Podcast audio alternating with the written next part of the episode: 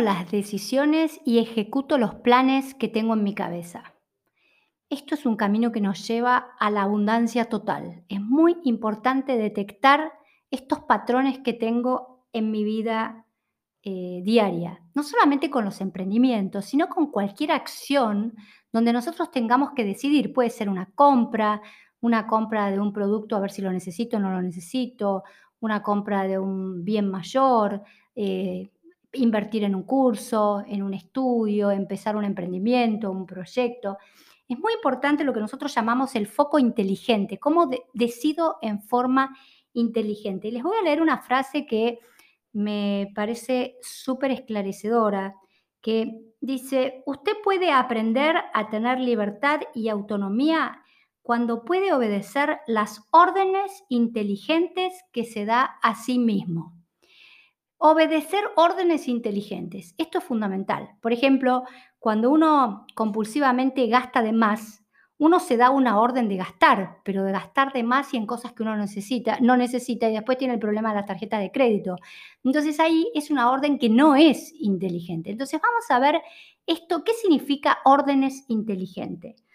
Eh, esta obediencia es fruto de pensar consciente, de tener un nivel de conciencia que nos haga darnos cuenta, primero lo que deseamos, esto que deseo realmente es importante, es un deseo genuino, es que quiero comprarme algo para mostrárselo a los demás, esto es, eh, realmente lo necesito. Eh, primero lo que decíamos, las consecuencias, el segundo, las consecuencias de nuestras acciones. Si yo no voy, no cumplo con el plazo de entrega del proyecto arquitectónico que tengo que presentar, ¿cuáles van a ser mis consecuencias de, las acciones? ¿Cuál, cuál, cuánto ¿Cuánta obediencia tengo a lo que yo considero que es fundamental para ser eh, inteligente en serio? Eh, la obediencia tiene que ver con hacer lo que te conviene, lo que te resulta y lo que no te va a generar consecuencias negativas. Ahora, ¿cuántas veces eh, nos damos órdenes que son poco inteligentes? Entonces, una cosa es ver lo que quiero, pero también esto que quiero, si lo logro, ¿qué consecuencias va a tener? Por ejemplo, es muy común en las mujeres que buscamos puestos de trabajo muy importantes en CIOs o en eh, actividades que requieren mucho, mucho compromiso en tiempo, y después no tomamos en cuenta que, por ejemplo, esto va en contra de nuestros valores como ama de casa y como madre. Entonces, estas son eh, obediencias poco inteligentes. Por eso es tan importante, antes de empezar un proyecto, las consecuencias que van a tener nuestras acciones y nuestras decisiones. El tercer punto es eh, los recuerdos que tengas acerca de consecuencias donde fuiste eh, eh, exitosa y decisiones, más que consecuencias, decisiones donde fuiste exitosa y decisiones donde no fuiste exitosa y qué consecuencias tuvieron. Es muy importante recordar cuando pusiste un negocio que te fue mal o bien, eh, cuando elegiste una pareja que fue excelente o fue un desastre. Entonces es muy importante recordar que la memoria tenga claro esta situación que yo voy a empezar de nuevo, por ejemplo, quiero poner un, emprendimiento nuevo, tengo que ir para atrás y recordar el antiguo, quiero una pareja nueva, tengo que ir para atrás y recordar cómo me fue con la pareja anterior para no cometer los mismos errores. Por otro, los errores vividos que tengamos y los valores que queremos proteger. Esto es fundamental porque se sabe que muchas veces los, proyectos y los emprendimientos que podrían generar abundancia no lo hacen porque eh, a pesar de que pueden ser muy buenos proyectos, estamos protegiendo valores. Por ejemplo, si yo en este momento eh, me ofrecen viajar por el mundo, pero mi valor central es quedarme en mi casa descansando, teniendo una vida tranquila, no estar subiéndome un avión cada día por medio, el valor que va a proteger mi cabeza es, el, es ese valor antes que el proyecto. Entonces, ¿qué va a pasar en la realidad? Esto lo dice la física cuántica, lo dicen todos los conocimientos y ahora todos los expertos en management lo están diciendo en, empresas, es que eh, no te va a salir el proyecto o se te va a atrasar o vas a tener un montón de inconvenientes porque el valor que estás protegiendo es la armonía familiar. Si alguien, por ejemplo, eh, no quiere ponerse la vacuna y le obligan a ponerse una vacuna para subirse un avión y no va a salir ese proyecto porque, ya, porque la persona no se quiere vacunar. Entonces, esa sería, el valor primario es eh, respetar, eh, conservar mi salud. Entonces, el proyecto que tengas es muy probable que no te salga y, o se paralice, pero en vez de frustrarte, enojarte, amargarte y deprimirte, tenés que darte cuenta que vos misma estás generando lo que se llama campo cuántico, es decir, esta historia donde la vida se te detiene porque en el fondo vos estás protegiendo un bien mayor. Eh, una de las características más importantes es, eh, tenés que, para cualquier tipo de acto que tenés que, ejecución de un proyecto, un plan, una pareja, lo que sea, es muy importante, primer punto es aprender a controlar la conducta e inhibir los impulsos. Y acá quiero que eh, te voy a dar cuatro cuatro modos de enfrentarse al momento donde tenés que tomar decisiones y quiero que eh, me digas en qué, es como un test, en qué, en qué punto te encontrás vos. El que no controla el impulso, el que es impulsivo, el que arrebata los impulsos, se configura en varias etapas. Las personas son incapaces de controlar el impulso, eh, la capacidad de inhibir es muy baja entonces lo que hay que es construir una base de autocontrol. ¿Y cómo me doy cuenta si yo pertenezco a esta eh, categoría? Bueno, básicamente si actúo antes de pensar en cualquier área de mi vida, si antes eh, me ofrecen algo y yo antes de aceptarlo impulsivamente voy y lo, y lo acepto y después me arrepiento, si hago compras compulsivas y después no tengo cómo pagarlas, si le contesto mal a una persona jerárquica o importante y después las consecuencias me vienen encima, es decir, actúo antes de pensar. Eh, el segundo es cambio frecuentemente de una actividad a otra. Las personas que tienen este patrón impulsivo es muy común los cambios de actividades. Empiezan con una carrera, siguen con otra, empiezan con un trabajo, siguen con otra, después empiezan con otra carrera, después otro trabajo, o con una pareja, después con otra, con otra pareja. Eh, y son, estructuras de personalidad. Tercera son dificultades para organizar mi trabajo. No puedo planificar, no puedo decir qué va primero, no puedo eh, eh, sentarme a escribir para que impulsivamente, por ejemplo, si yo tuviera que grabar un episodio, en vez de organizar en mi mente lo que voy a decir, agarro el micrófono y empiezo a hablar. Eso es una, es una forma de, eh, eh, una organización mala de mi trabajo. El cuarto, necesita, la persona que es muy impulsiva necesita supervisión y control permanente, porque la persona siente que no puede controlarse y tampoco sabe si lo que hace está bien o está mal. Eh, quinto, levanta mucho la voz sin necesidad. Es esas personas que cuando uno empieza a hablar o están en una reunión de trabajo o en una comisión directiva empiezan a gritar levantan la voz eh, sin necesidad, en vez de negociar con la cabeza, gritan, eh, se exasperan, son muy irritables, se enojan, te bloquean por algo que no, le, no les gustó, se ofenden fácilmente. Y otra característica, le cuesta aguardar el turno para hablar. Como son tan ansiosas y tan impulsivas, no pueden darse cuenta que hay un, tenés que hacer un, porcentaje, cuánto hablé, eh, tengo que respetar al otro, tengo que darle el lugar al otro. Estas personas generalmente acaparan eh, las conversaciones y no dejan que el otro se exprese, no deja hablar, son, interrumpen, etc. Y por último, no se ve como responsable del malestar que ocasiona. Este tipo de personalidades le cuesta mucho darse cuenta lo que produce en el otro. ¿Por qué hay que controlar el impulso? ¿Por qué es tan importante el control del impulso para poder trabajar en cualquier organización? Básicamente porque es la única forma que podés negociar con alguien cuando tiene capacidad de pensar y no de eh, gritar todo el tiempo y ser un impulsivo.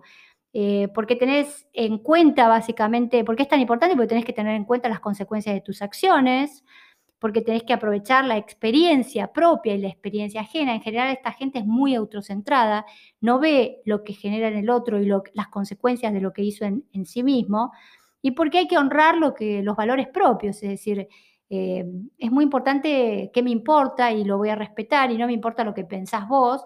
Eh, mi valor y lo que yo quiero decir y lo que quiero hacer es importante. Cuando estas personas empiezan a mejorar, todo esto es lo que empiezan a conseguir darle lugar al otro, respetarlo, respetar los valores propios, los del otro, etc. ¿Y cuáles son los síntomas de que no puedo deliberar, no puedo hablar, no puedo negociar?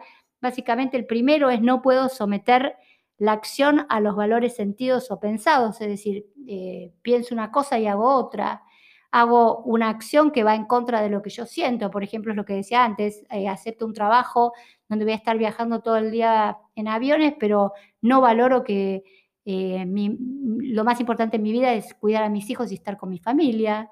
es, es la incoherencia entre lo que realmente quiero hacer y lo que hago. Entonces es muy importante que ustedes piensen eh, cuál es mi valor importante o acepto el trabajo en una multinacional que produce algo, eh, agroquímicos, pesticidas, cuando yo soy una fanática de Greenpeace y eh, amo el planeta y por el dinero voy. E, eso tampoco va a andar porque va en contra de mis valores. estas personas no pueden dirigir la conducta por los valores pensados, es decir, no pueden hacer conexiones, eh, no, puedo, no puedo faltarle el respeto al otro, es decir, no pueden pensar lo que están haciendo ni valorar las consecuencias de lo que hacen, no pueden explicar por qué causa toman las decisiones. Cuando uno le dice, pero ¿por qué tomaste esta decisión en esta empresa que fue tan perjudicial? No te dicen, no sé. O ¿por qué te casaste con este hombre sabiendo que, o te juntaste con este hombre sabiendo que era un maltratador, era agresivo? Y no sé. ¿Y por qué gastaste esto en la tarjeta de crédito que es imposible de pagar y vas a estar con deudas durante un año con préstamos en el banco? No sé, la, característica de esta gente es no sé. No pueden pensar por qué hacen las cosas. Y por último, el arrepentimiento y la sensación de culpa y de parálisis para decidir actuar nuevamente, porque estas situaciones, eh, cuando una persona le trae tantas consecuencias negativas, entran en parálisis y en bloqueo. Por último, es el momento de decidir. Lo sano es que la capacidad eh, de decisión, toda decisión implica un riesgo, es un manejarse entre el deseo y los intereses encontrados. Ahora, muchas veces, frente al momento de la decisión, tenemos obstáculos, pero cuando uno puede calmarse, pensar, evaluar los riesgos, los pros y contras, es realmente muy útil eh, tener este modo de funcionamiento para tomar decisiones. Ahora, los obstáculos para las decisiones, generalmente antes de las decisiones, pueden surgir miedos, pueden surgir eh, terror a, tomar riesgos, inseguridad personal, eh, sentirme que no valgo, no voy a poder con esto que quiero ejecutar, este emprendimiento, temor al ridículo, vergüenza, una crítica interior muy, muy fuerte. Es decir, todos estos obstáculos hacen que inconscientemente vos tengas un proyecto, tengas algo que querés hacer y todo esto te va a frenar y no te va a impedir, te va a impedir que vos puedas lograr lo que realmente soñás. Los síntomas que tenés que tener en cuenta es eh, eh, si tenés situaciones de parálisis o bloqueos muy fuertes, no, mi emprendimiento está en la mitad y no lo puedo arrancar, mi empresa no gana el dinero que quiero, eh, mi pareja está estancada, sexualmente tengo un bloqueo y no, y no sé qué hacer. Entonces, síntomas de parálisis. Segundo, eh, indecisión permanente, decisiones defensivas, incluso agresivas, por la incapacidad de tomar decisiones pensadas por sí mismo. Y muchas veces culpamos al otro de lo que no logramos resolver en nosotros mismos. Culpar al otro por, eh, por ejemplo, no puedo avanzar o tengo bloqueo, entonces la culpa es que eh, fulanito no me ayudó, que menganito no, no me da el apoyo, que mi, marido no me sostiene, que este país y esta situación económica, es decir, la culpa está en los demás. Y no hacer acciones para salir del bloqueo buscando herramientas mágicas. Es lo que yo veo tanto en la clínica, donde la gente últimamente eh, busca herramientas mágicas que creen que mágicamente o porque algo eh, porque fulanito le dijo que el mercado va a cambiar o porque la astróloga le dijo que son días propicios y la numeróloga y no sé qué, y porque escuchó de un familiar que convenía invertir en determinada cosa, eh, hacen, realizan acciones. Eh, buscan herramientas mágicas para resolver problemas, en vez de pensar y de tomar decisiones inteligentes. Y la última etapa es la ejecución, que es la capacidad de mantener una decisión mientras se ejecuta, es decir, yo tengo este plan, lo pensé, lo planifiqué y a mí no me importa lo que va a pasar, yo voy a seguir adelante con mi plan porque sé que lo voy a lograr. Eh, segundo, la capacidad de mantener eh, la acción continuada con decisiones concretas en situaciones concretas, aun cuando mi estado de ánimo cambie, es decir, bueno, yo voy a hacer este emprendimiento o voy a meterme con esta pareja o voy a cambiar de trabajo y no importa si por momentos tengo miedo, tengo inseguridad, tengo temor, esta es mi decisión, lo pensé, lo planifiqué, vi los pros, vi los contras y lo voy a ejecutar igual. Este es el estado ideal de ejecución de un proyecto. Y para ejecutar hay que tener una motivación inteligente. Y esa motivación inteligente, aparte de estar inspirado en algo que deseas, tiene que estar basada fundamentalmente en tu autoestima. En decir, yo todo lo que quiera lograr, lo voy a lograr. Espero que estas preguntas, que para mí son excelentes disparadores, para ver en qué punto vos estás actuando, dónde te parás, sos un impulsivo, tenés bloqueos en la ejecución, te cuesta tomar decisiones, eh, echas la culpa a los demás. Yo creo que es sumamente importante que nos planteemos y hagamos un estudio muy profundo de nosotros mismos. Porque, por ejemplo, si yo me, reconozco muy impulsiva, muchas veces eh, tomo decisiones impulsivas, de gasto impulsivamente, y al hacer, al sentarme y tener que contestar estas preguntas, les aseguro que la próxima vez que hago un gasto no va a ser igual porque voy a pensarlo, voy a empezar a decir si lo que estoy haciendo es inteligente, voy a pensar las consecuencias de la acción, voy a pensar si esto me conviene, si esto lo necesito. Estas cosas que parecen tan sencillas, estas herramientas que parecen tan sencillas, ustedes no, ustedes no tienen idea de la utilidad práctica que tienen. Y cuando ustedes lo hacen eh, enfrentándose con su propia existencia y con su propia verdad, cómo enseguida detectan dónde están parados y el cambio es casi instantáneo. Entonces, sentate con un papel, un lápiz, pensá qué tipo de personalidad tenés, pensá qué síntomas te, te está mostrando la realidad hoy y sé absolutamente abundante en cambiarlo. En decir, a partir de ahora mi vida va a tomar el giro y mis decisiones van a estar controladas por esa obediencia inteligente y no por ese impulso inmaduro que hace que mi vida tenga conflictos y dificultades. Muchas gracias por estar acá, nos vemos muy prontito.